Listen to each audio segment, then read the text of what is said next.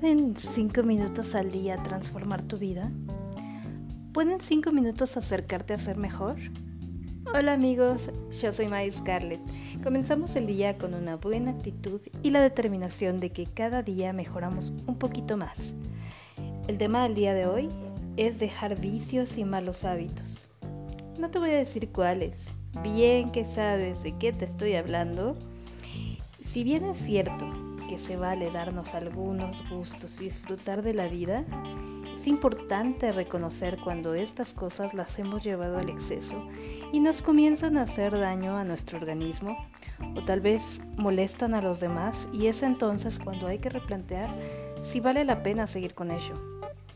Todos tuvimos épocas de mucho comer, beber, fumar o hacer cosas cuando no nos preocupaban tanto los temas de salud pero ha llegado un momento en que nuestro cuerpo nos pide a gritos parar. Comienza a enviarnos señales de que debemos pasar página en esos hábitos. Casi siempre son cosas tan arraigadas que las hemos convertido en vicios ya creados y dejarlo cuesta. Pero, ¿acaso no tenemos el control de nuestra vida? Así que te voy a dar algunos tips para animarte a dejarlos de una vez por todas hoy. Número 1. El poder de la intención. Decídete, pero decídelo muy en serio. Comprométete con determinación de que ahora sí vas a lograrlo. 2. Sé consciente de todos los detalles relacionados con esos malos hábitos. Podría ser, por ejemplo, un mal aliento, sobrepeso o enfermedades relacionadas con ese mal hábito. Tal vez disgusto a tu pareja o familia. Número 3. Diseña estrategias para ayudar a detener ese hábito. Por ejemplo, sustituir algunas cosas más saludables, practicar algún nuevo pasatiempo. La idea es crear nuevas actividades que rompan con antiguas rutinas que incluían ese mal hábito. 4. Persiste, anota tus progresos.